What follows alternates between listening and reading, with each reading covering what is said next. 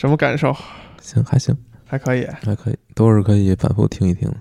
阿尔菲那期刚开始上线的时候，非常的惨淡，不是那个丁老师觉得这个是不是容易遭到别人喷？洗地是吧？对，在给海王洗地。洗？海王这个词儿，当初真的是一个姑娘，她给我讲，她给我讲，她闺蜜跟一个男的谈了好长时间，突然间发现男的是一个海王。我说啊，是说肌肉男是吗？我还想呢，突然间发现是一个肌肉男，这个是好像有点困难吧？应该在认识第一天就能发现是肌肉男吧？他说不是，他说海王的意思是有一个鱼塘理论。嗯，对我查了，那天你跟我说之后，我查了，在查之前你，你连鱼塘理论也不知道。我听过，但是我没记住。啊，我觉得现在鱼塘理论就是社会滑向的一个方向。怎么讲呢？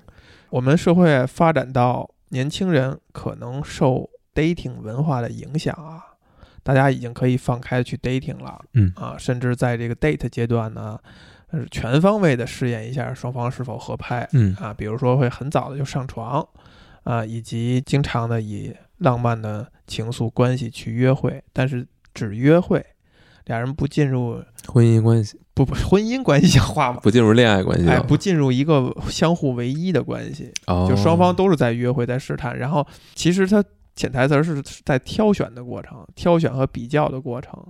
但是这个过程你说好听了是一种约会文化，就是这样的。然后等到有一方觉得，哎，我觉得他是合适的，那就再跟对方说说我们是不是要进入这种唯一的关系啊？啊，说好听了是这样啊。当然说咱们受这个欧美文化的影响，我估计也都是看这些影视作品，那他只是描绘这个好的方向。嗯，其实不好的方向就是它里边存在着很多不对等啊和欺骗。嗯，就有这个鱼塘理论嘛，就是你养一养一个鱼塘，养一些小鱼儿啊，这小鱼儿要游出去了呢，你还不行，你还得赶紧得给它扒拉回来，就吊着人家。哦比如说这个人，你你其实没那么喜欢，嗯，你一周都不跟他说话了。你可能掐着点表，哎，嗯等到一周差不多的时候，你再跟他聊两句，等于代办事项是吧？哎，但这样人家又游回这鱼塘，就想，哦，他对我还有点兴趣，人家又游回这个鱼塘，人家傻呀，对，人家也可能同时 也是在养鱼等等啊，反正总之这个理论就特别没劲，就是说大家都是在养鱼，养一缸的鱼，全都是鱼，然后鱼游来游去的，然后最后挑哪个说不好，说说不定。那么海王呢，就是说整个这一片儿都是我的，所见之处是吧？叫什么目力所及？嗯，都是我撒过尿的，嗨，对吧？都是都是我的，就叫什么来？普天之下莫非王土。但都不是你的，但都不是你的。但是大家都是这么去做的话，这事儿就 滑到了都在里边撒尿，对吧？那里边没有水了，就只有尿了，走过去全味儿。对，哎，你看啊，这个解构这个方式，解构鱼塘的方式，就是把养鱼跟小狗尿尿嗯，放在一起去讲。那这个就是所谓平不平等，就看双方对这个事儿态度吧。如果只有一方养鱼的话，那被养的那一方没在养鱼，就是只有一家开鱼塘了，另一方就只是鱼的话，那就是一个很不对等的一个状态。如果真是双方都养鱼的话，它也是一种恶性循环。对，它会相互攀比。呃，你怎么能比我多两条呢？对不对？咱们互相数一下数。哎就是开放式关系里面的问题嘛。对，就是相互攀比，就谁也不想吃亏，谁也不想做那个弱势的那一方。这最后就完全背离了亲密关系的要义了。就是在这种环境下，你如果坚定的做一个什么什么，它反而是一件让你觉得特别酷。你最后也是追求的也是酷，对，呃，我换一个词儿，不是酷啊，让不管你觉得是什么，特别的，就是你还是要跟别人不一样。那别人都这样，我一定要那样；那别人都那样，我一定要这样，我想想、啊，对不？对？我想想这个因素，我想想这个因素占的比重大不大？不是，这就是审美。所谓的审美，所谓的品味就是这样，就是你坚信的知道什么东西是美的，是好的。它是不是来自于一个比较呢？其实并不关键。当然，美的好的审美其实是包含比较成分的。但但你说比较占多大因素呢？不一定很大。大家都穿乔丹鞋，你就觉得不好看，你就要穿一双上面一个标志都没有的。你说这个来自于比较吗？来自于比较，但是你也认为那样是好看的。而且坚信那样是好看的。但不一定乔丹鞋或者某个牌子的鞋就不好看。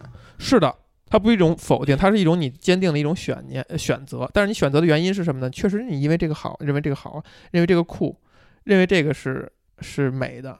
对，但不代表呃，怎么说呢？不代表你没选那个就是丑的，它有可能是，有可能不是，只是因为它多。哎，不多多少这个倒不是关键，呃，其实倒不是关键。但它是，但我觉得多少呢？其实是一个，也是一部分，它是其实是占占了一部分的。这东西太多了，你是有义务去回避它的。我们说回来那个养鱼的那个方向哈，那个东西它的它的多少，其实我倒觉得无所谓。就是说，就是是大家都在干这样的事儿，大家都在用这种这个论述方式，其实倒无所谓。我觉得更让你觉得突然间，哎，你觉得很爽的一个点是，你坚定的做什么什么，跟鱼塘养鱼、海王相比是更干净的那个。这个干净不是道德判断的那个干净，就是更清爽、更直接、更 neat。嗯，就是你不用摇摆，没有模糊地带，没有模棱两可的东西。丁是丁，卯是卯，就那种魅力，就像是你只干干净净的穿一双白球鞋，只穿一个黑衬黑衬衫的那种特别直接、特别干净的感觉。对，但它的门槛其实是特别高的。对，再往下说，可能就跟咱们今天谈的 就有点关系了。开始了啊，开吧。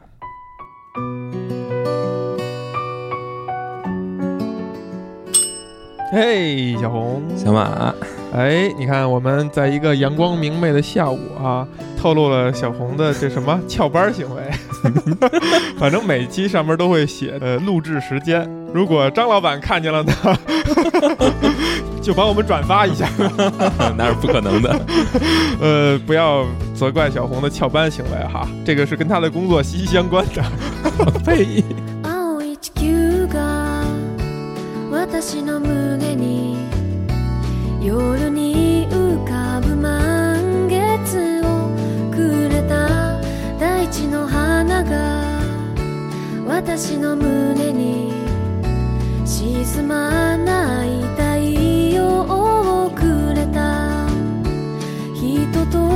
我最近呢，哎呀，这个真的悬悬一悬，错过了一部非常好看的电影儿。错过的方式呢，确实是因为那些几分钟讲电影的视频。風をくぐって海を越えたら君が宝島になるひとかけらの夢は群れを帯びてる我在很早的时候，这电影刚出的时候，我就看了一个这样的视频。 我当时看这个视频的时候，我就觉得还不错。但是呢，因为人家讲的清清楚楚、明明白白的，我就没有想去看这部电影啊。就是可能二零二一年比较知名的一部青春爱情片儿，叫《花束般的恋爱》，是一个日本电影，而且它的编剧啊，好像是日本大神级的一位编剧板垣裕二。对。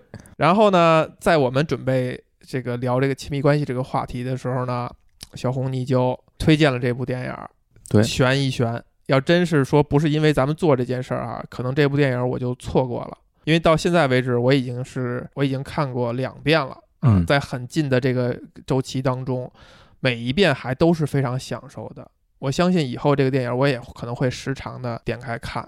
我不会。你不会？对，嗯，我觉得片子很好，但就太就是太简单了。不是，是他看一遍的情绪消耗有点大。情绪，哎，你这个说法也很好。然后我也在想这个问题，就其实我这小半年哈，真的看了不少类似于《花束般恋爱》给我感觉的东西，比如说，因为我喜获了一个最棒的 iPad Pro，喜获这个词儿不要随便用。喜获。对，呃，然后呢，我们共同的好朋友霸王龙给了我一个账号，我可以，呃，像皇帝一般的看所有的漫画。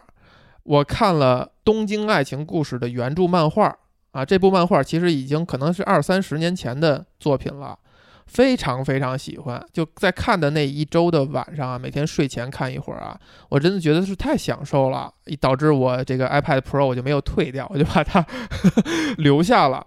一个是这个，一个是《东京爱情故事》的漫画版。因为当年《东京爱情故事》上在中国火的时候呢，其实我好像印象不深刻，看的集数不多啊，留没留下很深刻的印象。但是这个漫画我真的是非常喜欢。然后呢，就是霸王龙给我推荐的这个著名的古古石的一个非常非常干净的一个短片，呃，不不算短了啊，六大概是五六本的样子，《十七青春遁走》，非常好看。呃，甚至看完以后有一种怅然若失的感觉。就这种东西，只可能是你看一个相对有点篇幅的呃一个作品，你才能够产生啊。包括《东京爱情故事》也是能让人产生这种感觉。就这三个日本的作品放在一起，我觉得它给我带来的感受啊都很像，都是一种现在来看都有点那种老父亲的心态了。就你觉得是看自己的下一。代或者下一辈儿的人的青春、呃恋爱，以及他们之间若即若离、亲密或呃因亲密产生的各种纠葛的这种关系，你身上带来的这种痛感或者这种感受呢，它已经跳过了直接的那个阶段了，它已经变成是一种更多的是你你在怀念青春，把自己带入一个长辈儿、一个成年人的视角的那种感觉。比如说，如果类似于这样的青春电影，它在某些平台网站上，它底下会给你说同类电影还有哪些，你每次都会发现有一部我们聊了很多次的，我们都比较喜欢的电影《爱乐之城》La La Land。但是我们在当初看《爱乐之城》的时候，其实我们是并没有产生这种感受的。当然，那也过去几年了。但是我觉得更有可能的是说，西洋人哈，老美洋人。你看他们的故事呢，你没有很强的这种年龄感，不会意识到，哎呦，这是俩小年轻儿，他已经比你年轻很多岁了，你可能还多少能有点自己的代入，是你可以发生的故事。嗯，而只有我们看东亚人，看跟我们同样的这个人种的时候，你会清晰的感觉到时间和年龄的刻度，你会清晰的感觉到，哦，那是晚辈儿，那是年轻人。我们可能已经不再年轻了，这些事儿可能已经跟我没有关系了。嗯，有那么一点儿吧，就好像是在看自己的过去，自己的过去。对，可能你潜意识里不会认为它是一个将来还还会经历的，还会发生的，就是有一种已逝的感觉。就这种感觉会增加了很多的悲情，甚至悲壮。而比如说《爱乐之城》，或者说我们可能要谈到的其他的青春一些的欧美的爱情故事的话，这种感觉一点也不强烈。嗯，哦，我非常喜欢《花束般恋爱》的这部电影，哪怕这种喜欢是一种矫情，或者沿用咱们讨论，就是人身上的那种偏女性化的那个成分的部分，它是其实是你身体里边偏女性的那一部分东西，去跟它产生了某些关联。嗯。它是一个非常真实的感受，它会让我特别的呃喜欢，特别的心潮澎湃。嗯，所以说这部电影讲了一个什么样的故事？嗯，有两个小孩儿，这个都是大学生，马上就要毕业了，一个小麦，一个小娟。嗯，小麦是一个喜欢画画的人，将来可能想成为一个所谓的插画家。小娟呢，好像没有看出她有特别明确的职业理想。嗯，是，嗯，但他们都喜欢非常多相似的东西吧。这个可能就是更多的是，你说是文文青还是阿宅呢？可能就是兼而有之。哎，可能我没想到阿宅这个事儿，可能就更像文青吧。其实故事挺简单的，就是他们的相遇和他们的最终的一个分开吧。一共是五年的时间。一开始呢，两个人也是因为赶末班车没有赶上，所以两个人就撞到了一起。也是因为同同样没有赶上末班车的其他人的邀约，所以才大家在一起去打发时间，打发时间，然后等着天亮。这个过程中呢，他们就遇到了一个。一个奇人，著名的押井守导演。押井守导演，嗯，我也不知道为什么他会愿意出演这部电影，本色出演，是是是，演自己，戴着他那个大头套，嗯，然后呢，这个男主角小麦就先认出来他来了，但是其他人其实都没有认出来，也说明他们可能对于动画片都没有什么。动画电影都没有什么认知啊，但是小娟呢，其实也认出来，但是她没有说。等这些人四个人一起走的时候，另外两个就嗯，对，一起上车就 对对对，看似看似奔赴一个共同的目的地了。对对对，小麦和小娟呢也是，呃，就是很随意的告个别吧。小娟等于后来想，我应该把这个事情说出来，告诉他，我也知道押井守是谁，我也知道这个他的作品是很棒的，所以他就追过去。这是呃，女方还挺主动，嗯，然后 我就知道你也得看到这一点。然后呃，两个人就就此就开始能聊聊起来的嘛。聊的过程中呢，他们发现自己有非常多的共同点，大家关注的东西、喜欢的东西其实都非常像。所以两个人就一起回到了小麦的这个宿舍，就住处吧。因为当时也下雨了嘛，所以就属于避避雨，然后顺便聊聊天之类的。这个时候，小娟又发现小麦的书架跟自己的就像复刻的一样，嗯，就是两个人有非常非常多的共同点，他们的相像之处非常多。鞋子是同一个牌子，甚至是一模一样的款式。喜欢的书是一样，是非常相像的，都想要看同一个展览，都没有去成，等等等等，你就感觉电影营造出的一个氛围就是两人就是一个天造地设的一对恋人。然后接下来的几次约会吧，也都还很顺利，所以在第三次约会的时候，这可能是日本的一个男女青年的一个规律，还是要遵守的一个默契吧。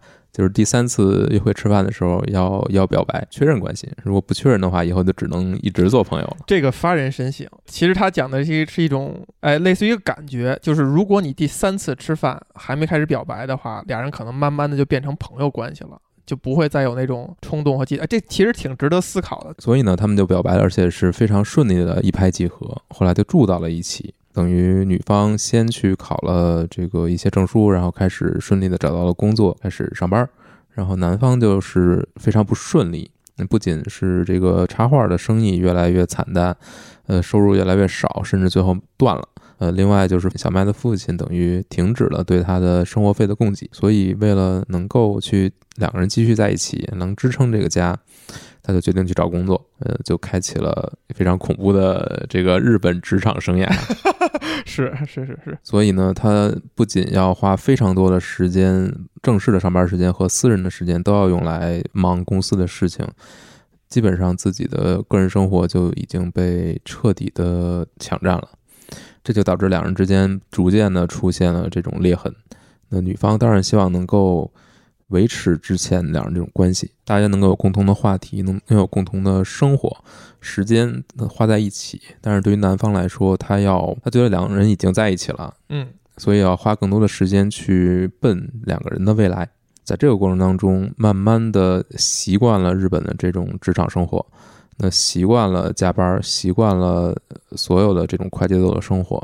他把自己之前喜好的东西，他要追逐的梦想，所有所有这一切都。放弃了，转为他要实现人生的成功，嗯，职场的成功，这样才能让两个人有一个未来。对于女女生来说呢，其实这是非常不接无法接受的，因为她觉得这相当于对两个人共同认可的很多生活理念的一种背叛。是的，因为他们不在一起，比如看动画，不在一起打游戏，不在一起很多很多原来一起做的事情，所以两个人就越走越远。在这个过程当中呢，他们又没有成熟到能够去解决两个人的问题，他们没有建立起非常正向的沟通方式。那后来有一些很重要的节点，比如说女方擅自换了工作，换了一个收入可能比较少，但她比较喜欢的，类似于密室逃脱的这么一个东西，她就去给人去做这个事情。对于男方来说，他肯定是觉得很难接受嘛。就是你花了那么大的精力去那么痛苦的去最终找到这份工作，你却轻易的把它放弃了。嗯，而且你放弃之后，可能你所得的也不是对这个家庭来说是一个正向、很正向的东西。那我反而我付出了一切，我是努力在为这个家，就是两人始终得不到对对方的理解，就让人觉得特别唏嘘吧。虽然两个人一开始是非常匹配的。但是到最后，两个人已经进入了一种无话可说，甚至永远找不到合适的节奏。就是一个人想表达自己的时候，另一个人不愿意听；等另一个人想表达自己的时候，这个人已经觉得一切都不重要了，不重要了。所以最后呢，他们两个人决定在一场婚礼之后，朋友的一场婚礼之后，决定分手。做出这个决定的时候，他们回到了一开始约会的这个小餐馆，聊着聊着，男的表示说还想挽回。这段时间，因为两人都下定决心要离开彼此了，对彼此的态度就会变得非常好。小麦觉得我们还可以过下去，我们还应该过下去，所以我们结婚就可以解决很多问题了。可能很多问题是你你你始终处在恋爱过程当中，你才会觉得是问题，但一旦进入婚姻了，你的整个语境都发生了变化，你的期待等等等等，你要在意的都不一样了。就是他想把。两个人拧成一股绳儿，一切都从两个人的角度或一个家庭的角度出发，很多东西就好就会迎刃而解。但是对于小娟来说，她已经无法接受了，她觉得婚姻不应该是这样，它不应该是爱情的坟墓。那所以在这个过程当中，两个人仍然未能达成共识。但这个时候，旁边就是有一对很年轻的刚认识的情侣，刚进入爱河的。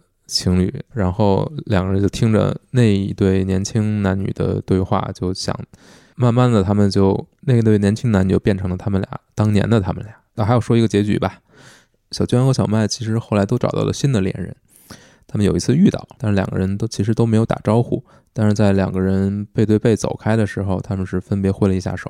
嗯嗯，可能这个时候他们已经已经成长了，可能他们已经知道该如何对待另一半了。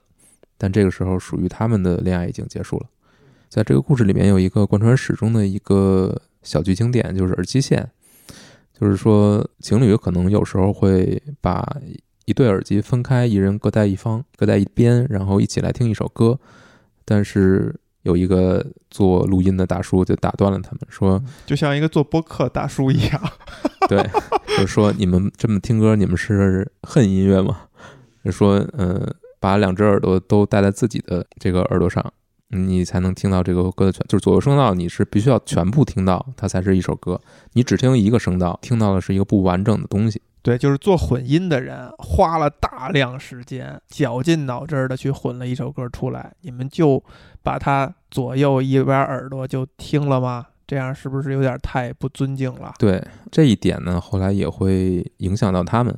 所以在影片的开头，其实有一幕就是他们看到一对情侣在这么听歌，所以两个人都从自己的位子上走过去，想要阻止，或者说想要去教训一下。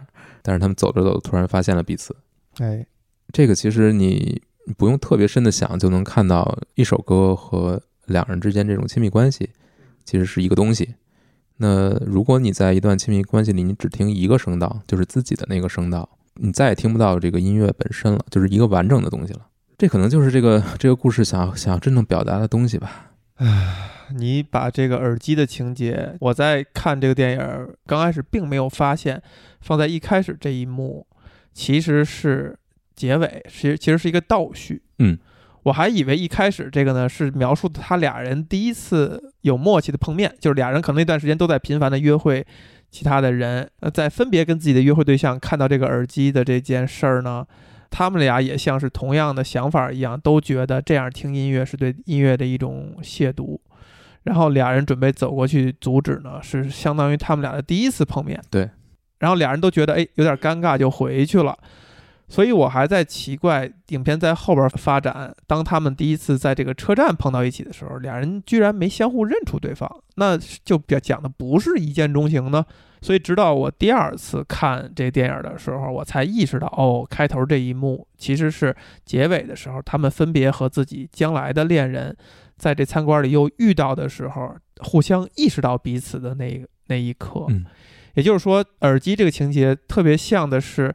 他们在恋爱关系当中一起学习了一件事儿，对这件事儿来自于邻桌的一位做播客也好，做音乐也好，一位大叔是吧？管闲事儿啊！你说你自己吃你饭你就自己吃吧，你看人小情侣干嘛？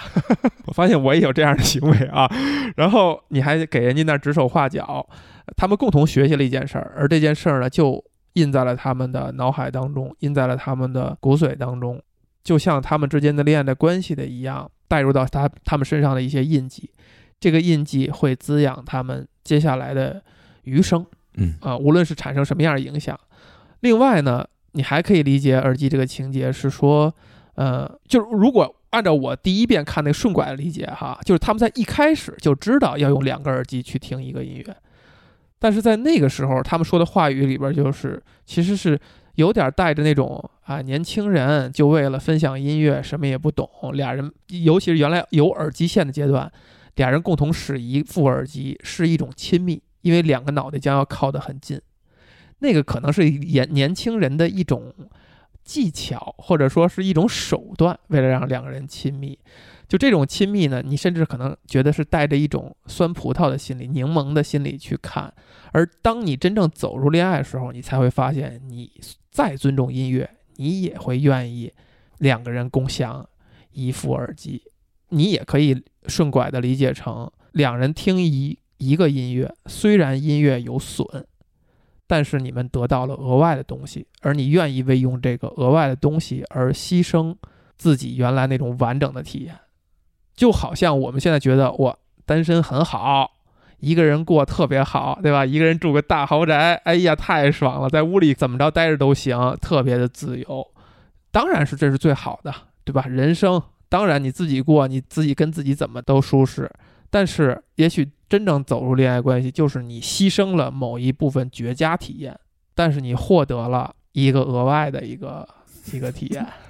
听你的描述，就是非常不情不愿，不情，非常不情不愿吗？嗯，很不情不愿。哎呀，这个整个这个电影哈，哪些瞬间是你觉得特别特别触动的？还挺多的。嗯，比如说，可能最最动、最打动我的还是最后吧。嗯，就是两个人会会把另一对男女幻幻想成自己，是他们会意识到，就是自己曾经。不是像现在这个样子，无法去互相的理解，无法去对话，对，等等等等，或者他们曾经那么相像，但现在为什么变得面目全非了？是俩人看到那对年轻的情侣的时候，双方都是控制不住，全都是潸然泪下啊！甚至最到最后呢，小娟就是太情不自已了，都已经要要离开这个场所了，要不然就太失态了。就这一步，我觉得是特别特别打动人。这个打动在于。我们看这个电影的时候，势必是会想到自己的年轻的时候，就是你，你就觉得他用一部电影，这部电影没有什么太强的戏剧冲突，没有，没有说什么特狗血的。虽然里边暗示着双方都有可能在身边有其他的异性会抛来橄榄枝，甚至到最后有一个有意思情节，就是俩人俩人已经决定分手了，但是因为互相要找房子，所以还不得不得不以这个室友的身份在一起。然后这个小娟小心翼翼地问说：“你是你至少出出轨过一次？”小麦说：“没有，我绝对没有出轨过。”然后他继续看着电视傻乐，突然间意识到，哎，咋好像什么不对？怎么回事？然后小娟那个表情就是很复杂。其实你感觉就好像，哎，没准小娟是出轨过一次的，很有可能就是跟他后来的这个老板，哎，这个老板有可能俩人是呃有过这种情缘的。就这些，哎，我刚才是从哪说到这儿？我操，你也八秒了，我从哪说到这儿？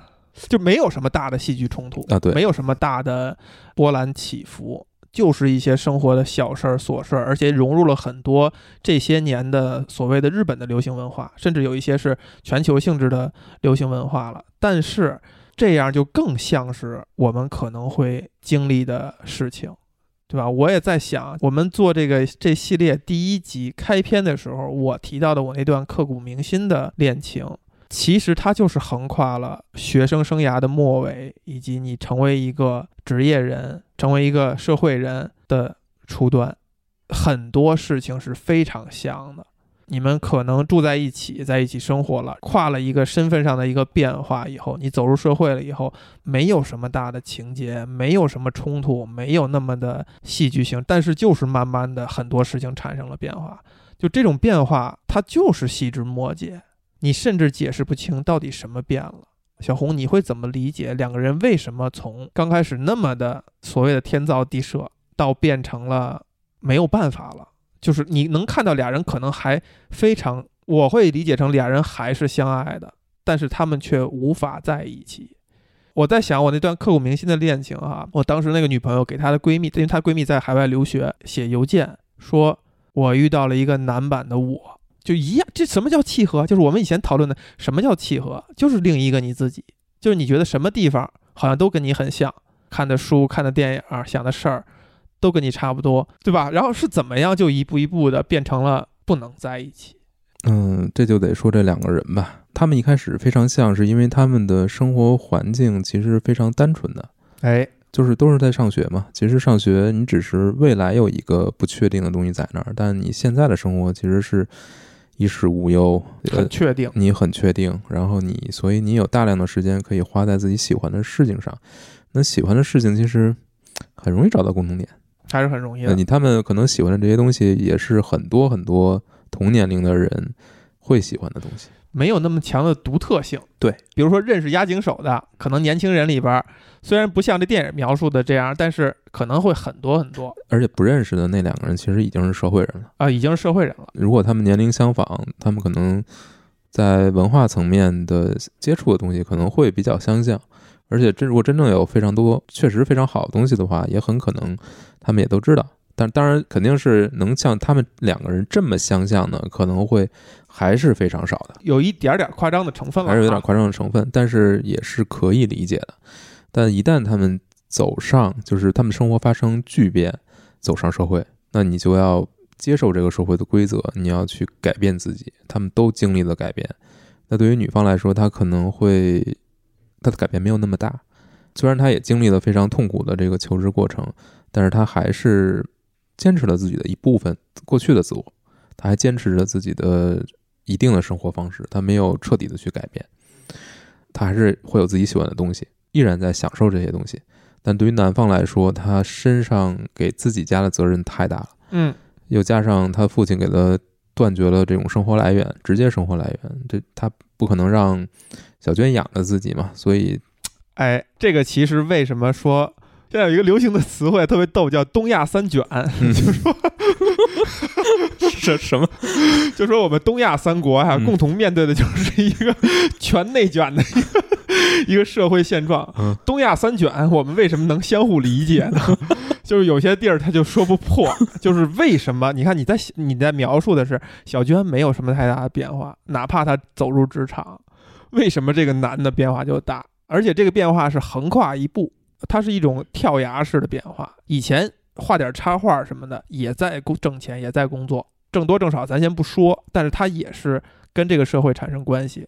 但是他是做了一个相当于非常严肃的决定。对，打零工啊，画画插画当中，他那个师兄就说：“哎，类似于暗示你是不是可以让小娟儿去干一些这种擦边球的工作哈，挣点钱，因为毕竟你们两口子也过日子嘛。”等等这些方面压力加在身上以后，他下了一个非常严肃的决定，就是我不能干这样的事儿了，我要去正经找一份工作。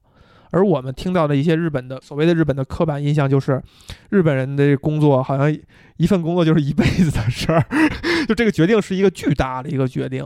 那么他就横跨一步，从一个人从一个状态变到了另一个状态，然后这人好像就完全切换了。就这个事儿，可能它不是针对于某一个个体而言。他这种变化就会导致他整个的人生，就是他整个这个人就换人了，基本变了一个人。你像他后来的这种状态，就是一切都是在像上一辈一样，甚至像女方的父母所说的那样，哎，完全的变成了一个上一辈人的一个翻版。对，所谓的就是享受社会的毒打，要在要享受其中，对吧？对，然后他也希望能够在这个嗯社会的规则之下，或者公司的架构里面一直往上走。嗯他，所有的心思都放在这里面了。虽然他一开始的初衷是和小娟保持现在的现状，对一百年不要变。他是那个最早的说这句话的初衷的人。他说他的最大的愿望就是希望跟小娟一直维持下去。对但他最终是走向了自己的反面。这个事儿，是有谁办了一件错事儿吗？嗯，我觉得他是办了错事儿的，你觉得小麦是办了错事儿？他是办了错事儿，但他是好心办了错事儿。这个错事儿是什么？错事儿就是他放弃了自己，他失去了自己。因为小娟爱的是小麦这个人，但是他在这个过程当中，他已经不是他自己了。你看，这个是有值得探讨的地儿了哈。我反而可以硬要说，小娟爱的是小麦身上那些标标签儿，或者说是不是可以这样说？就他爱的是一个看这些作品的、看这些书的，他们还举了一个什么舞台剧的一个例子等等，能认出押井守的那样的一个小麦，也就是说一个文艺的小麦。而可能小麦是真正爱小娟的人。不，我不这么看。我觉得我们俩在谈的是同样的事儿，只是你心理暗示也好，呃，不是说你啊，就是只是我们心理暗示也好，或者我们选择也好，怎样的方式来形容这件事儿。当然，你也可以形容成为什么小麦对小娟的爱没有变呢？是因为小娟没有变，她还是那样。这个事儿吧，容许我掉书袋了。哎，掉书袋了，掉书袋了哎哎太好了，太好了。我们我们在播客历史上欠缺的就是掉书袋，是是吧？虽然我掉了书袋，我可能要掉书袋，但是掉东西是不是我们认可，也是值得讨论的。是的，它不是一个定论啊。可以这么说，就是说以这两个人为例，他们之所以会喜欢对方，是因为这么喜欢对方，是因为对方与自己真的非常相像。嗯，人真正的喜爱的东西，就是别人和自己相像的那一部分，即便是有不同，有可能有区别的部分，只要他能以一种比较宽容的态度去理解、去看待，那他两个人可能就能走到一起，能一直走下去。那关键就是说你，你对别人和自己不一样的地方去表示宽容，那是一个部分，但是它不是一个决定两个人能够走到一起的一个东西。决定两个人走到一起或一直走下去的是，因为两个人有很多相似的东西。就是虽然可能也有那些看起来完全不一样，但是能够还一辈子这么打打骂骂走下去的，首先这种可能不多，另外就是他们可能有一些深层的东西是一致的。哎，所以，真正人和人之间的相互吸引，它的一个基本的逻辑或者说基本的原因，是因为他们相似。不会存在那种可能性，就是哎，我就没见过这样的，它太新鲜了，它太太给我新鲜感了，而你被吸引吗？嗯我觉得没法去杜绝这种可能性，但它可能也只是一时的啊，这种新鲜感，它不是一个你能够长久的亲密关系，都不说长久，或者说就即便是相对长久。相对长久的，可能都做不到。就是你两个人一定要有很多契合的地方，就是彼此认可的地方，这是一个大前提。就是你不要去找一个跟自己什么所谓的互补吧，嗯，这个互补其实可能只是一个能力层面的互补，并不是你你两个人真正相像。因为人就是我们终究是一种动物，所以你你一定会受限于这一点，就是说你会本能的喜欢跟自己有更多标签的人、更多相同标签的人，啊，而不是去喜欢一个跟自己迥然不同的人。所以，如果是这个这个道理，或者说这个规律，那肯定肯定是有很多实验数据去支撑的。嗯，如果你能基本接受这个规律的话，你再看这两个人，你就能发现小麦在变得和原来的自己越来越不一样。是他和小娟身上的那些相似的点越来越少，两个人之间最后就是完全变成了不同的人。可能小麦就变成了原来小娟就是小娟绝对不想成为的一种人，比如说他的父母，对，就非常像了。但是小麦就完全他的变化也很自然。是就是这个东西，其实就是我在问的那个问题哈，就是谁做错了什么嘛？做错什么的点呢？我觉得有一个前提是说，他做这个选择的时候，他有点犹豫，他选了一个不太好的一个方向，他错了。如果再给他一次机会的话，他有可能改过来。你你是要说的是论迹还是论心了？是，但是这点我觉得，我觉得咱们深讨啊是特别有意思的一点，因为这个电影当中有一个情节是，也是非常打动我的，就是小麦第一次跟小娟说结婚。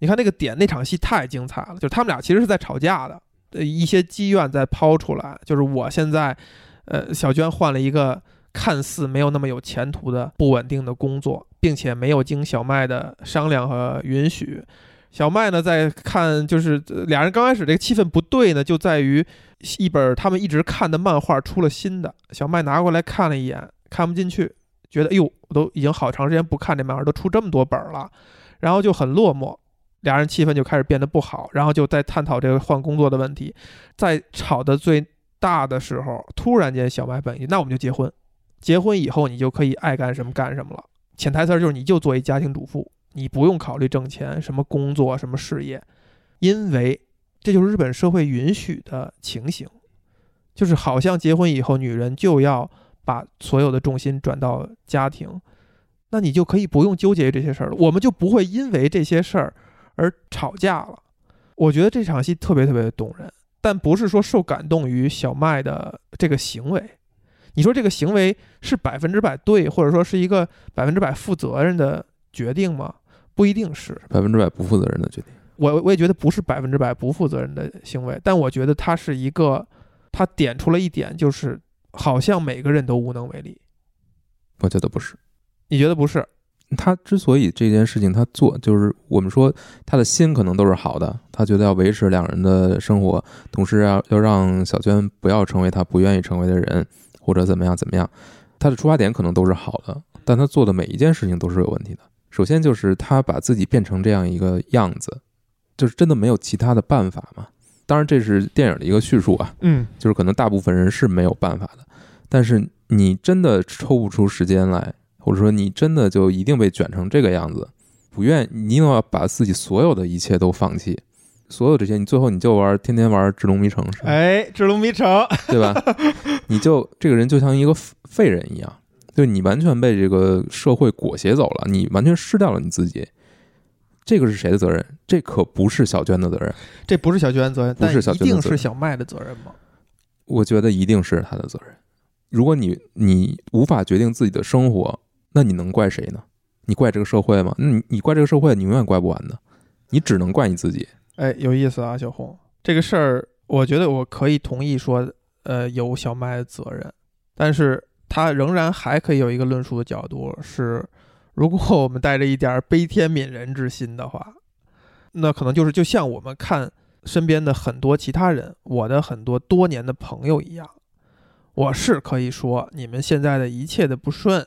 啊！你们这个陷入家庭，也搞得自己很痛苦，等等，是你们自己的选择，活该。我当然也可以这样说，但我们越来越多的产生的是一种，不是对他们的悲悯，人家也可能过得很好啊，人家也可能内心深处是也是有快乐的成分的。你们那个悲悯显得太高高在上了，但是它也是一种，它还是一种悲悯。首先，我觉得这个是谁的责任就是谁的责任，这是可以去把它明确的表达出来的。小麦有非常重要的责任，都是他的问题，就是他放弃的，主动放弃的，嗯，他没有想明白，因此他放弃的。你做出了这个选择，你当然要承担这个责任，你不能让别人去承担这个责任，或者把这个承责任完全推给社会。有很多人在不是这样的，人家也可以活着。那你为什么就活成了这个样子呢？这是你自己的选择，是因为你没有明白这个事情。如果我们理解说，如果是那样的话，没有改变自己的话，他可能更早一步跟小娟分手了。就像片中他自己点出的啊，就是呃，他决定去找工作的时候，他说了，我们看书，我们看电影，我们也是需要钱的，对吧？那小小娟说，哦，好像确实也是这样的。对，嗯，但这个就是他如果把所有的这些东西都压在自己身上，他对这段感情也是没有信心的呀。把所有东西压在自己身上，他没有对小娟做这种，他觉得这个家的收入完全都应该我来，甚至就是咱们结婚你就什么都不用了，这种他他对小娟就是一种就是一种非常不尊重的一个状态呀，难道不是吗？就是你只要按照你的想法去活着就行，你不需要承担任何责任，这是对别人的一种尊重吗？这是对别人的一种这种低视，嗯，你是不把他当成这个家庭的一份子的，你认为他。不属于跟我平等的一个状态，他不需要为这个家做贡献，只要我能干就行，我都什么都是我的。所以你看他在电影过程当中，两个人从一种平等的状态变成了一种类似于家长对孩子的状态。嗯，那个样子往那一坐，看什么不顺眼，就是那种状态已经，你说谁会爱他呢？唉，他变成了一个，他变成了一个值得爱的人吗？没有啊。就虽然他可能一开始出发点是好的。一开始他觉得我要为我们两个人去奋斗，但是慢慢的他在这个过程当中，他就是走到了自己的反面。我有点难受。如果是这样去理解的话，我没有我没有说这个问题完全都是小麦的。我觉得小娟也是有自己的问题的。他没有真正的成长，他没有想为这个两个人的关系去负责任，他只是想维持原来的状态。但他不知道怎么维持，他其实是不知道怎么维持，他也不知道，因为他没有成长。因为两个人的状态是在变化的，他不想变化，他想停在原来，他只想恋爱，只想保持那种状态，他不想有任何的变化，他只想我舒服就行了，我就要继续我的这种，你说非常文艺范儿或者怎么样，就是我喜欢的这些东西，我要继续喜欢，这个是没有问题的。但是如果你要跟别人一起建立这种关系，你要跟别人你要 have a plan，对不是 have a plan，就是你你你总要你总要付出，你要放弃一些东西的，你是要放弃一些东西的，但是他没有想放弃，而且他也没有想办法。他也没有想办法，两个人都是非常，一方面一个人是走到了自己的反面，另一个人是停在那那里，没有没有走。他可能是一开始是去去努力的去去挑战一下，就是走入社会，但是他又缩回来了。我也不用赚钱，我就干点我喜欢的事情就行了。他也缩回来了。那两个人都没有为这个东西去努力，或者说努力的方向反而是让两让人越走越远。那最后的结果就是他们没有共同点了。其实已经有解法吗？我真的还我这还挺难过的。就是如果我们我们说到这儿的话，其实还真是挺难过的。我觉得是有解法的，肯定是有解法的。如果就仅说这个电影里两个人的，这就是我还是延续我之前说的嘛。我觉得他们都不是一个完整的人，他们对这个社会的认知，他们对自己的认知都是非常片面的。嗯，他没有做好准备去真正进入一段很严肃的关系，他没有心理准备，他也没有这个能力的准备，各种方面的准备都没有。你比如说小麦，他可能是我，他可能觉得啊，我只要挣钱就可以了，我只要挣钱就可以了。但感情不是你只要拍钱就可以的，你是要付出时间的，对，你是要和别人相处的，你是要最稀缺的资源。你要付出你自己的爱，然后你才能在这个里面去收获爱。那对于小军来说呢，他可能想要跟别人相处，但是他又他又没有去努力，或者说他也不知道怎么把对方拉回来，或者让别人去知道这个问题到底在哪儿。然后对于他自己来说呢，他没有在这个关系里面起到什么，他没有起到一个特别正向的作用，或者说他不知道用什么办法可以把别人拉回来，对，他没有这份没有这份智慧。这就是我们在想的那种那个所谓的解法，就是第一，不是所有人都有很大的大智慧的。是我相信这个作品，或者说这类的作品，它吸引人的地方也在于他们年轻和青涩和那些所谓的不成熟、不完整的部分。这个东西也是吸引你、打动你的东西，也是是我们永远没法再获得的东西。成熟、智慧、经验，都是你潜意识里认为你将来一定会越来越好、越来越获得的东西。但只有那种青涩的东西，是那种不完整、那种磕磕碰碰，是你永远不可能再获得的东西了。是不是？也许就是那就是没有解法的。你刚才也谈到了，你需要多有一些智慧，你需要既挣钱可以养这个家，又还维系你自己。但是时间资源，时间就是最稀缺的资源，它就不能既要又要还要。对它必须是那你就想好你妥协。你要放弃什么？对，你就想好你要放弃什么。你放弃什么呢？你是放弃你的前程，还是放弃你的爱情，还是还是怎样呢？你觉得哪个重要呢？既然你要进入一段关系，那可能你可能就要做出准备，你要放弃一些东西了。是的，你不可能什么都要，什么都像没进入这段爱情之前一样，不可能的。所以我们也可以理解成这个故事就是，如果啊，如果把我们相对成熟的思想套到这两个年轻人身上，他们以这个思想进入他们最开始谈恋爱的状态，那你可以理解为小麦进行了一次赌博，赌的是我把基础设施做好建好，让我们还能住在一起，住在这个温馨的小屋里，不为看那些东西需要花钱这件事儿发愁。不会缩减自己喝咖啡的这个标准等等，也许这份土壤里能生长出一个好的感情、好的亲密关系。我这样去赌，发现赌输了，因为你提供那些基础设施还是不够的，不是你还要再提浇水，你还要再撒点阳光，你还要在你也耐心的看着这个苗在生长，不能是粗暴的把肥往那儿一扔，然后就走了。而你没有做那些东西，是因为你需要时资源和时间去置换那些基础设施。那可能回到那个时间点，还有一种读法是，我们不管基础设施了，我们租一个很差的房子，或者甚至我们都回家住，我们定期约会，然后我们看看这个这种土壤、这种基础设施是否还能长出一株健康的植物。那也可能会赌输。对，这个就不存在对错了，这个就是那个最难受、最伤感的东西。就是也许一株好的植物，一个好的亲密关系是需要土壤也好，阳光也好，水也充足，你还有耐心，你还要去看着它除虫除草才能长出来。而以芸芸大众，以我们这些平凡的人而言，我们无法同时做到所有的这些因素。嗯，这是不是那个最难受的东西？就是看似多简单啊，都知道要有土，谁不知道要有土？都知道要浇水，都知道要有阳光等等，你就是不能都做到。我我我我不相信，你不相信？我不我觉得永远有解法，永远有解法。我也希望不相信这一点。嗯，但我我是主动会选择不相信的。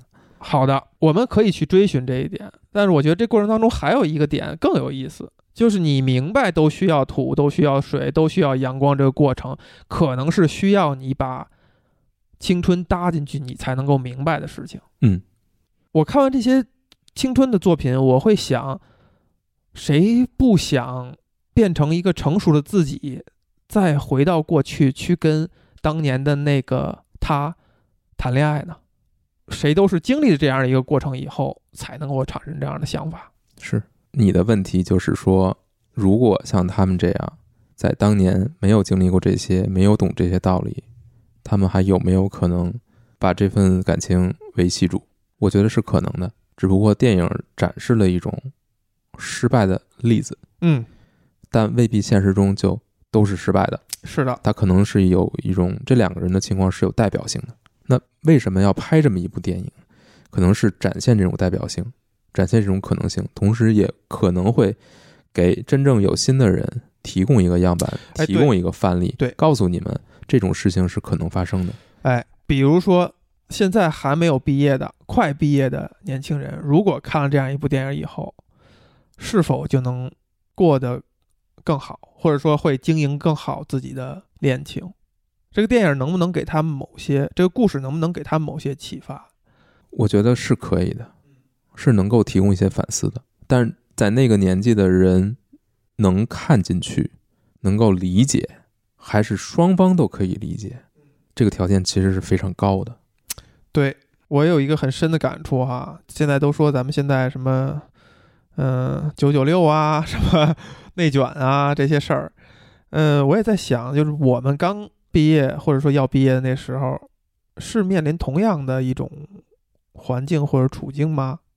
我觉得是会面临同样的描述或者论述的方式，就是走入社会社会以后你就怎样怎样了，你天天脑海中想的是什么问题等等，但是不是程度问题还是有差别的。我跟你说，这个跟跟你有没有走入社会其实根本就没有关系。真的就是小麦，他最大的问题不是他真正的社会去逼迫他，是他自己在逼迫他。不是说这个社会怎么去压他、压榨他，或者这个社会是什么样子，你就一定会变成什么样子，不是这个样子。真正可怕的是他脑子里的那种概念，这个就是社会给的呀。对，就是他，就是比如说那个小娟的父母给他灌输这些，他就毫无抵抗的接受了，甚至成为他后面所有行为的指导原则。他没有自己的想法，别人说什么就是什么。他有想过吗？这就是社会的逼迫呀。你都要反抗啊！如果你没你都没有反抗过，那你反抗失败是另一回事儿。你都没有反抗过，你就遵着遵循着社会的规则去做了，去去活了，那你怪谁呢？我们总是用一种用一种特别特别悲伤的这种感觉去看这段事情，觉得一切都没法挽回，一切都注定是这样，因为我们当年就是什么都不懂。你可以这么想，但是你你你这就把人的所有的主动性，所有的人之所以为人的东西全都排除了。那不是的，那也是他一步一步选择的。就是这种东西有有一种无力在哪儿呢？电影当中啊，还有一个情节，你看他他们刚开始工作住在一起的时候是怎么喝啤酒的呢？对吧？一人拿一个易拉罐就那么喝了。旁白还吐槽自己说白天喝啤酒好像有点不太像话啊。然后这电影的结尾，俩人已经分开以后，开始蒙太奇描述他们想念曾经的过去的时候，小麦是怎么喝啤酒的呢？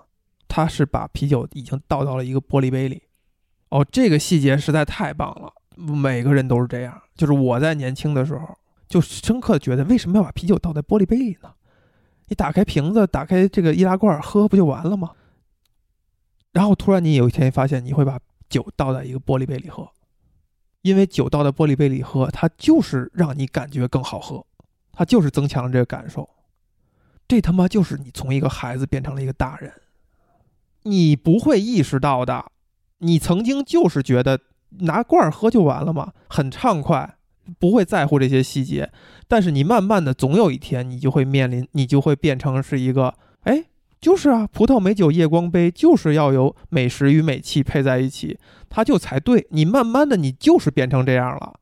你怪谁？你没有什么可怪的，你就是变成这样，你不是理性的。这个就是成长，这个就是我们说，我们变成了讨厌的自己也好，还是你变成了你的父母也好，你就是这么变的，你就是会最后变成把啤酒倒在玻璃杯里喝，我不会，因为你不喝。我可以直接喝，我觉得这根本就不重要。这个不重要，但是它就是一种变化，你知道吗？你不会去想，哎，我是不是倒在玻璃杯里喝是重要的？不是的，你拥有了一个玻璃杯以后，你就会把酒倒在玻璃杯里喝。我我我懒得再刷。哎，那我觉得问题找到了，确实，我就是那个无力反抗的人，或者说，我就是芸芸大众，我就是这样在潜移默化当中的，从一个孩子变成了大人。大人就是拿玻璃杯喝一杯啤酒，而且是再自然不过了。你觉得这就是一个大人的？定义吗？嗯，我们把它当成一个象征啊，就是这样，就是有一些细节你解释不清，你在呃处理朋友或者恋人或者亲密关系的时候，有一些细节你解释不清，但是你是发生了改变。小麦也不会像他年轻的时候跟女孩子接触的时候那么的青涩，眼神那么的回避，那么的生分，他慢慢的就会变成是一个可以从容的跟人说话的人。这个过程，它就是这个过程。那我们在讨论的是什么呢？就是有很多事情它就是无力反抗的。在这个前提之下，我们还能做什么？就当然我们会知道，我们希望守住自己，或者怎么样，或者怎么样，你就可以怎样怎样了。但如果条件是你做不到那些呢？还有没有办法？那很简单，你就自己过嘛，你就不要拥有这段亲密关系了。你没有资格，那怎么办呢？如果你做不到的话，你也没有找到别人可以找到一个人可以愿意包容你，就即便你无限的愿意包容别人，别人也不愿意也不愿意包容你，那你怎么可能进入一段亲密关系呢？嗯，那你就不进入了。或者如果我们沿着这个故事想象哈，就是两个人在分开以后，分别又有了新的，无论是约会对象还是恋情也好，我们会怎么想象他们重新去建立的这个亲密关系的另一半儿？小娟会找一个什么样的人，而小麦又会找一个什么样的人？小娟可能会还是去找一个跟自己有很多共同话题的人吧。那对于小麦来说，可能他就会想找一个直接可以更稳定的走下去的人吧。我觉得真正真正挺可怜的，或者说挺挺让人感觉悲伤的事情，就是他们最后，他们到最后一刻也没有想，也没有也没有回头。小麦最后是说，最后他的努力是我们结婚，我们还是结婚吧，我们结婚了就可以解决一切问题了。他根本没有意识到自己的问题不是结婚不结婚的问题，不是这个问题，你有没有一刻会想，真的结婚就解决这些问题了？解决不了，你觉得是解决不了？只会让这个问题更加严重，会带来更大的伤害，一定是这样。你看他们在第二次就就是要分手要分手的时候啊，要分手的时候再提及这一点，就是俩人虽然分别跟自己的朋友谈，都说哎，我决定今天就分手了，怎么怎么样的，但真正在谈的时候，当情绪上来了以后，激动了以后，小娟非常坚定的是要分手，对，跟你刚才论述的是一样的一致的，而小麦此刻突然间发现他就是不想分手的那一个，就是我那我们就结婚，他第二次又提到这一点，然后小娟说你就愿意就是就是我们俩我们就降低标准，只为了让让我们俩在一起。小麦是毫无迟疑的说：“对，我就愿意，这样我就满意。”你觉得这个有错吗？其实，在我看来，一点错都没有。就他可能就是一种，我只会认为他们俩想要的不是同样的亲密关系，但是这两个都是成立的亲密关系。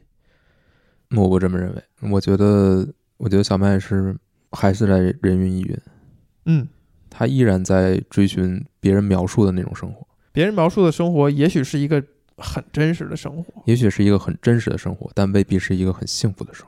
呃，我就是感觉他未必不行。虽然我肯定在这点上是跟你同样的想法，就我肯定不想要那样的生活，所以才会探讨嘛。但我会觉得，也许那是一种我们不了解的很幸福的生活，就是像小麦描述的，我们降低了标准，就为了让我们俩在一起，我满意，因为他真的就想跟这个人在一起。对他想跟这个人在一起，但这个人想跟他在一起吗？是的，是的，小麦可以很幸福，那他跟小娟结婚了，他非常幸福，他觉得我想要的都都得到了，那对方呢？对，其实就是两个人这个对象配错了。在这一刻，在他们变化了以后，哎，这个事儿有意思。如果当我问一个已婚的人士说你会不会因为对方而改变的时候，我听到了他们给我的一个特有意思反馈，说那个不是一种改变啊，那个就是成长了。你是一棵小树，你长成了一棵大树。你说小麦是变化了吗？你可以说它是变了，变成了另外一种人，但你也可以形容成他成长了。就如果用正面的方式去去形容的话，他成长了，而小娟没有成长。你也可以用正向的方式描述成小娟没有变，坚守住了自己，本质上是在干同样的事，只是用了不同的论述的方式。那也许一个人成长成那样以后，他的需求也成长了，而不是变化了，那么那也可能是一个幸福的想象。嗯，所以两个人分手是一个很好的结局，有可能是他们能都可以找到符合自己要求的新的生活伙伴。对，所以我们在从青春期一直走到现在，我们是否有变化，或者是否有这类的成长，其实是一个挺有意思的事儿。也许我们没有走入这，没有走入亲密关系，是因为我们一直没有变化，或者说我们没有这种论述下的成长。你觉得你有吗？可能没有。虽然我从可以用易拉罐喝酒变成了会倒在玻璃杯里，会变成了你喝红酒你要拿一个红酒杯，但是有很多地方是没有变化的。嗯，那我其实非常能理解小麦的这些选择，因为我觉得我也有经历过可能跟跟他类似的事情。他那种心态就是你一下觉得自己要要担负起一切，要变化了，要变化了，但这个其实是其实是你你你可能觉得这是一种成长，但实际上它真的是让你你真的把它想清楚了吗？对对对，小红有一点我得澄清，就是我也不是认为它是一种成长，就是我觉得那是一种我们可见的论述方式而已。是对，所以我觉得就是就是我们到底要讲的是什么？如果我们要讲的是两个人之间的亲密关系的话，我觉得小麦做的所有的这些事情是不利于这个亲密关系的成长的。是不利于特殊跟这个人的，对，就是具体到这个人的亲密关系的成长的，具体到他这个对象的。因为你看啊，为什么我说这个片儿它放在咱们东亚的论述语境下，它有一种额外的意思呢？其实，在现实生活当中，嗯，先成熟或者先成长的哈，往往是那个女生。对，就这个片儿反而展现的是，哎，女方好像没提了那么多的怎样的关于家呀，关于未来啊，你怎么不去为未来考虑的想象？而我们经典论述是女方会这样提，你怎么永远长不大，对吧？你都不为我们的未来想一想，嗯，不为我们的家想一想，这个互文特别有趣，就是它才让你聚焦到这种这种变化，它是一种不好判断对错的变化，而就是在于你们双方同步不同步，你们到底想要的是什么？我在看这个电影的时候，如果我今天不是为了咱们刻意把这个问题讨论清楚，我仍然是同样的论述，就是可以看自己喜欢的作品，把时间花在这上边，夫复何求？已经很幸福了，你还要啥呢？你怎么就变成了一个玩《智龙迷城》的人呢？对不对？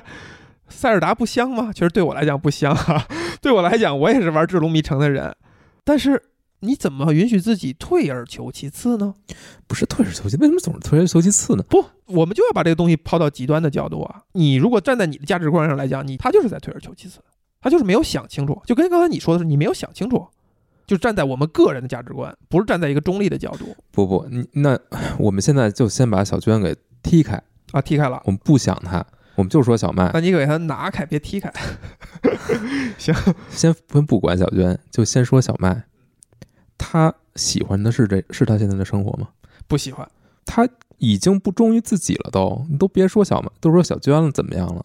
他已经放弃自己了。我身边大量这样的人，这是一种可，这是一种绝对的错误啊！我觉得，我我 怀着一点悲悯，小小伙不要激动，你把表达自己的价值观跟谈论这个现象的情绪分开。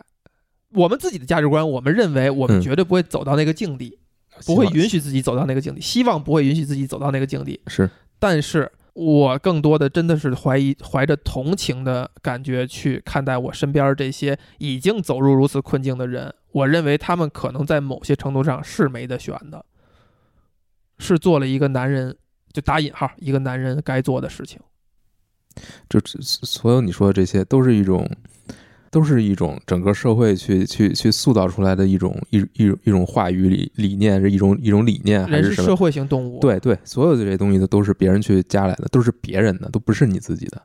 是的。对那就那可能对很多人来讲，不出圈儿、不出群、不出头，像一般人一样正常的生活，已经是他们最想要的东西了。为此，他们付出了自己不幸福的代价。那好吧，那我就你没，觉得他们我觉得没什么可说的。值不值得同情？不值得。我觉得每个人都要对自己的选择负责任，不要指望别人同情你，别人也不会看不起你，我也不会去主动的去看不起任去任何人，去去去评断任何人。嗯，但我觉得你要为自己的生活负责，这是你的生活，你只有这一次。如果你都不负责任了，你还指望谁对你负责任呢？你指望有一个人爱你的人去拯救你吗？不是啊。没有人会拯救你的。其实很多人啊，很多人可能最后就为了一句“哎呀，你真不容易，你真辛苦”。你幸福吗？我我我不是说我认同这句话、啊，是，但我觉得很多人可能忙忙碌碌一辈子，就为了这么一句话，那我真的觉得是挺难过的，太难过了，是挺难过，太难过了。是挺难过的。这个我们难道不应该负点责任吗？嗯，我们也是人类社会的一份子，我们把社会过成这样了，我们难道不应该负一点责任吗？我们让东亚三卷，我们也是东亚三卷的一份子，是吧？对我们为什么就产生了为什么就你变成了东亚三卷？为什么就你东亚三东亚才卷呢？就为什么儒家文化嘛？大对你遵从他呀，你认他呀？这个你觉得这个就就是合理的呀？是是，那你你不卷谁卷啊？卷死你！我们卷一卷，我咋他妈不卷呢！疯了！好好，嗯、难过难过，有些难过。换一个方向啊，嗯，小红看这部电影，看这个故事，看这类的啊，青春，就是我一开头描述的，我们我们拿同样的东亚的人年轻人的故事看的时候，你最开始用了一个什么形容？你是觉得消耗很大？嗯，其中带没带着一点儿很怀念曾经的自己，以那样一种姿态和心态去谈恋爱，去走入亲密关系的那个状态，带没带着点这样的情绪？我是看完很久之后才会意识到，好像有有自己的事儿，好像有自己的事儿。好像有自己的事儿。要说也是十年前了，这个那个那些年一我们一起追的女孩，我刚看完以后，我有很长一段时间我我出不了那个情绪，那种情绪多数时候是真的是一种对青春、对自己某一个状态的一种怀念。嗯，如果放到今天啊，就又十年过去了，我们现在三十多岁，马上就，我们是否还能不管不顾的回到那样一个状态去恋爱？你是指两人一开始的状态还是什么？一开始的状态，就是他们最美好的那些状态，美好的那些时刻。我觉得任何任何年龄都可以。我们如何能回到那个时代？还是说你在在你这儿这个不是一个问题？那这不就是爱情吗？为什么它只属于年轻人，只属于你你那个时时代呢？为什么呢？是啊，就是我们，哎呀，是挺难的呀。哎，我举例子啊，嗯，你会发现一个现象，嗯，跟你年龄相仿的人或者差距不大的人，要么走入一个完全不是负责任的状态，比如说开好了房等着你，嗯哼，就觉得哦，解决某个某种需求就完了，嗯没有想很多。要么就是很早就要确定，哎，就像我们聊贺一样，很早就要确定是奔着结婚去的，很严肃的时不时不我待，就那意思哦，没几年耽误了，你是不是也这么想？就开始计算这件事儿了。谈恋爱谈个半年，然后就开始怎么怎么样计划之后的生活，然后马上要生孩子什么什么，无论哪种，我都是自然而然的非常抗拒。我不是说我不想走入一段严肃的关系，不想结婚生子，但是我不希望我永远想着哦，他跟我在一起是因为我是他的一个在算计下合适的人，嗯，更容易走到那儿那儿那儿的人，而并不是因为我们感情所致。你会时刻这样去想，虽然你也认可认真严肃的谈恋爱和走入关系，对，但是你永远是会想哦，他选择你是因为能看到未来，是因为后边那些东西，已经很难回到一个我们就是谈恋爱，我们就是看是不是吸引彼此，我们之后的事儿先不想，这个不代表我们不负责任，不代表我们非常 casual，但我们年轻的时候。我们就是那样的呀，我们没想那么多，我们就是单纯的吸引，那个东西就是时间和年轻给的。为什么我会这么说呢？就是当你但凡约会一个很年轻的对象的时候，你发现他很有可能是这个状态，他还没到想那么多的时候，他如果愿意跟你约会在一起，单纯的是被你吸引，仅此而已。如果他又是一个真诚的，也不是想。随便搞一搞的人的话，这将是很高质量的一段恋情或者一段共度的时光。但我们是否能回到那个状态呢？这个不取决于你啊。如果你是关注的点是两个人是否彼此吸引，就我已经回去了。对，那就是你还没遇到一个能跟你一样去，你们有相同这个标签的人呢，对吧？就是问题的关键不在于后面那些你看不看。而是说你们是不是彼此吸引，这一点其实是最重要的。你也没必要因为看到了后面，看到了后边，我觉得是很正常的一个事儿。看到后边，谁都能看到后边，就谁都能看到终点，又怎样呢？但是看到不代表他要他要表达出来，或者他一定要以此为一个目标。我们都能看到，我们那我们不表达是不是一种不真诚呢？没有什么，就是我觉得想表达就可以表达，也没有什么。关键是，如果他真的是把眼光或者把自己所有的注意力都放在现在的话，那我觉得你是能感觉到的，就是他是不是真的在意另一方，他是不是真的关心或者说被这个人吸引，会被你自己吸引，而不是你身上的所有的这些其他的标签吸引。所以你会，你不会担心自己进入不了我们看的这些青春作品当中的那个状态？不会。不是会特别担心，但我觉得我可能能进入，但我找到一个能能一起进入的人可能会难一些，会很难。这个其实在才是这个片子最最讽刺的地方嘛。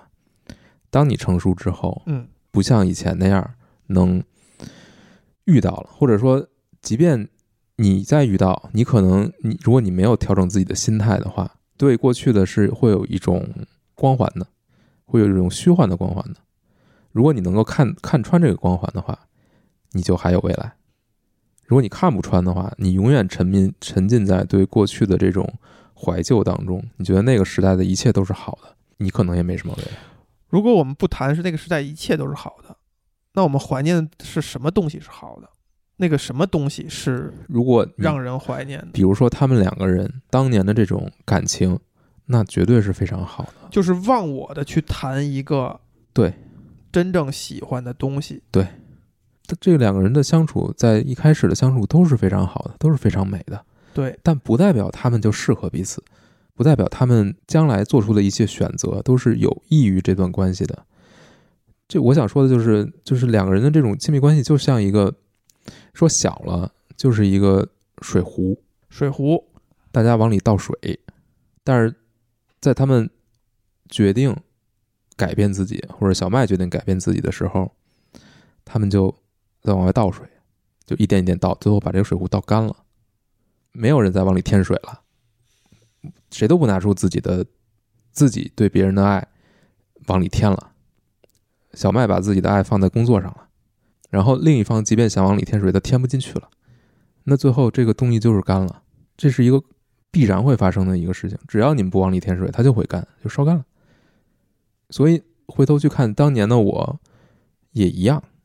你其实什么都不懂的，就是你不知道这个东西到底是怎么样去维系一段感情，你你不明白，你不明这个逻辑，我觉得也没有必要完全怪到自己身上。那可能对方也不懂，双方都不懂，所以你们会最后没走到一起。但是你们现在懂了那，你就还有还有机会吗？那就是我们懂了以后，我们还怎么找回那些东西？找啊，就是你要去找啊。我觉得那可能人家所谓的经营，所谓经营感情，就是人知道往里加水，持续的加水，定期的加水。人家主动做这个事儿，不等着出问题了，不等烧干了。那你说这是一个功利的想法吗？可能真不是，就是人家有智慧，人家不是去任性的挥霍，任性的往外倒水透支，你看这个影片里两个人都是完全没有任何的，呃，小娟会稍微的加加水，吵完架以后，他总是那个对对对对对倒水的人。对对对，但小麦就很明显就不行嘛。所以我说了半天，我就是觉得这个是有，它需要一个过程，它必然需要，你不可能生来你就懂，生来你就知道你要你要做什么，你在一个关系里面你要做什么才能维持住它。就像他们两个似的，就觉得我们我们就天造地设，一模一样。这个懂的代价啊，还是其实跟我前半段说的那点是一样的，就是这个懂的代价，就是你要付出一个非常惨痛的、无法撤回的一个代价，你的一段人生，你的一段生命，不是说看一本书啊，或者听一期播客，你好像就懂了，就学会了。可能不不能，对，可能不能，但这就是成长，你必须要对，我们在说的就是这件事儿。但有可能就会让你能够不要那么惨烈。那可能大部分人就是做不到，那就是要付出这个代价，甚至他付出了这个代价，他也什么都没学到。所以你说我们算是已经付出了这个代价，并且学会了吗？我觉得我们在试图学，起码是在试图学。什么时候能学会？那是你真的，你什么时候真的经营好一段关系了，才证明你学会了。你可能就真的学会了。你没法儿，这个不是你自己一个人可以得出判断的。我觉得我学会了，嗯，我觉得我懂了。对我还我刚才试图给咱们找一些核心竞争力嘛，核心竞争力，你针对年轻人的核心竞争力，就是你比如说，呃，你经历过这些，你学会了哈，你成为了那个成熟的自己，你可以跟当年的他谈一个更好的恋爱的时候，就去找一个当年的他的转世。你看啊，不是咱们咱们咱们把通过极端的方式把这个问题说清楚嘛？这个时候是不是经历过的人的唯一残存的，你置换出来拿生命拼搏出来的一些竞争力我觉得真不是。啊？不一定是。因为什么呢？因为这个是两个人的事儿，不是你一方非常成熟就啊可以的。对，就转世嘛，转世了，他依然也是一个不成熟的人呢。不成熟的人，那就找一个当年人家没错，是你自己的问题的的人的转世，都不用转世嘛。不都不用转世。哎，怎么着？为什么我听着好像有要转世故事啊。不，我的意思就是说，首先这个代价是不是每个人都要付一样的代价？可能是不一样的，是看人，没有一概而论的。你你也不要一概说每一个人都要付出非常惨重的代价才一定，那就是一己推人了。对对对对对对吧就是你你那个掉书袋儿说的话是，呃，安全型的什么，就是解救一切的那个那个人格，安全型，安全型依赖，安全性依赖，他是解救一切的，负责拯拯救整个世界。不不不一定，就是他可能遇到一个另外的几个，比如说这个，他也会把这个透支了，他也也可能会他透支能倒满满一壶，也对也也禁不不住人家一直按，啊，一直往外放。往外放水，就不是他不是不是说某个人格就一定能够怎么着的，你不能掉掉到那个那那那种程度。那怎么办呢，小伙？我现在在线等，很急。首先你要明白，就是你要把它想，你有确切，你真的有确切的办法呀？哎，你今天的那个状态是一个有点像指点江山的状态。对，就是你好像已经想得很清楚了，真的是这样吗？其实没人求你这个状态啊，没人求你要解决方案，要这样一个状态，嗯，就是我知道，是不是？我感觉到了，对我们说的很多点，其实说的一样的点，我只是真的不太想指摘小麦，我我也我也没呃小娟当然没没什么太多指摘的地方了，但是我真的不太想指指摘小麦，因为我觉得就算我们只摘了他，我们可能也不一定能做得好。我没有，唉怎么说呢？这个事儿，我是我是我不是说一定要说他做的怎么不好，我是觉得特别可惜。是的，我觉得这种可惜有一种高高在上。你看，我原来我们创业的时候也是针对一些就是刚开始发展的不错的公司，后来因为特别无聊的原因走下坡路了。哦，我当年跟他们去聊的时候，我就说，哎，真可惜。但是我现在回想，我那个可惜那个姿态是一个很很错误的、很让人烦的一个姿态啊。当然，我没有说不是说你这样做是不是不对的哈。我的意思是说，我们还是找办法，我们还是找办法，或者说我们把它当做是一个，如果我们把它当做是一个命题，是一个条件，我再找我再找办法，嗯我们把它当做是一个命题。我再找办法。我我想到的办法就是，你不要去牺牲你自己，不要牺牲自己。你不要牺牲你自己。那如果整个世界卷成了都九九六了怎么办？你十几年的积累经验全都是让你啊，咱们举极端的假设，你前几年的积累，你的学业什么的积累，都是只让你在九九六这条赛道上跑的积累。你如果放弃的话，你付出的代价是你这是一个命题，你承受不了的。当然，你可以说，那你就必须承受。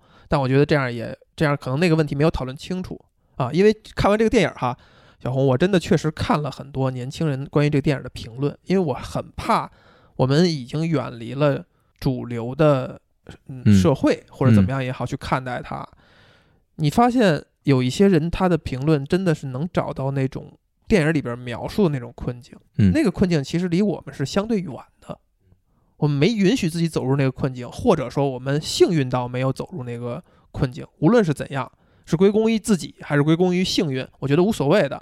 但是就是有大量的人，他找到共鸣的人，他真的就是不管怎么样，他卷入到那个困境当中了。困境是他的命题了，是他的嗯一部分了，嗯那我觉得没有解法，没有解法。没有解法。只要你允许你自己变成另一个人，你就完了。我觉得就是这样，没有解法。如果我变成这样的话，我也完了，就是找一个也是这样的人呗。那就没有什么没有什么区别了，就没有任何区别了。可能就是这样，我我我我觉得可能就是这样。那是非常绝望的、非常非常可怕的一个，我都不敢去想的一个状态。我永远不想不想变成那样，我会用尽一切办法去避免自己变成那样。这个都跟爱爱情没有关系了。是，我觉得哈，这个说到这儿确实能说这样一句话，大家千万不要落入到那个境地。如果现在已经很接近了，就想办法出来。是，風を頼りに目を閉じた時君が宝島になる夢を飾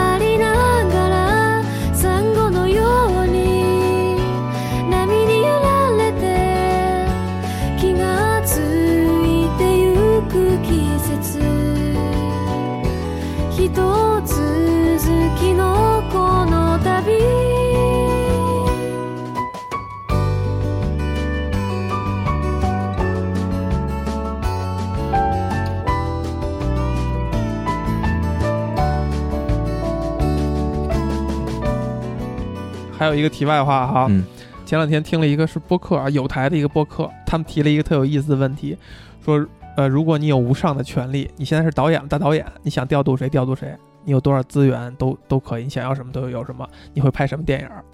然后我们那个有台的那个播客呢，那几个人呢，听得我呀，哎呀，我说这个什么，你就想拍一科幻片儿，你就想拍一战争片儿，这就是你们给的答案吗？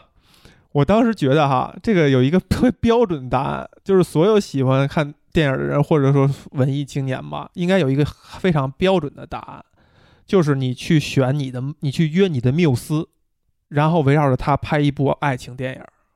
我觉得这答案到头了，不会存在其他可能性。当然是极端言论哈，当然是极端言论。我就是为了说着玩儿，这就是我现在看到说维伦纽瓦要去下一部电影，还是这阿斯克拉克的一个小说，我就想，我说你这个理工宅男，你真无聊，你拍什么科幻啊？找你的缪斯拍一部爱情电影，每个导演都应该这样去做。哎，然后我就顺这问题想，我的缪斯会是谁？我最心仪的某一位，我可以产生浪漫感觉的女演员会是谁？我想象不到了。那么下一步推论就是，我就想说，那你就像张艺谋一样，去那些学校里边看大量的女演员、女女学生，然后找一个你觉得是你缪斯的人，拍一部青春爱情电影。那人是不是就这么干的？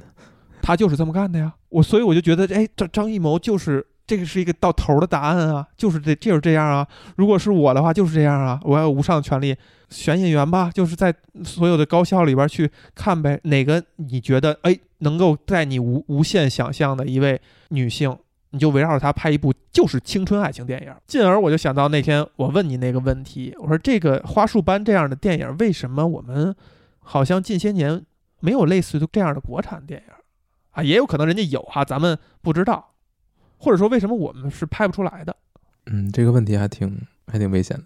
没关系，录的不好我就删了。你觉得这是一个有意思的事儿吗？或者说，我刚才形容的那个哈，找到你的缪斯，然后拍一部爱情电影，它是不是一个非常有吸引力的事儿？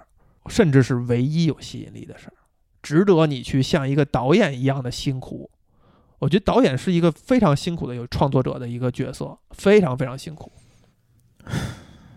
我我都我之前可能没有怎么没有怎么想过这个问题，但是如果一定让我说的话，可能不是像你说的这种电影，嗯，可能不是。如果真的让我有无上权利，无限的资源，这个把控权的话，啊，还必须要拍一部电影，啊，必须要拍一部电影，那就可以拍一些真正能跟现在市面上完全不一样的东西了。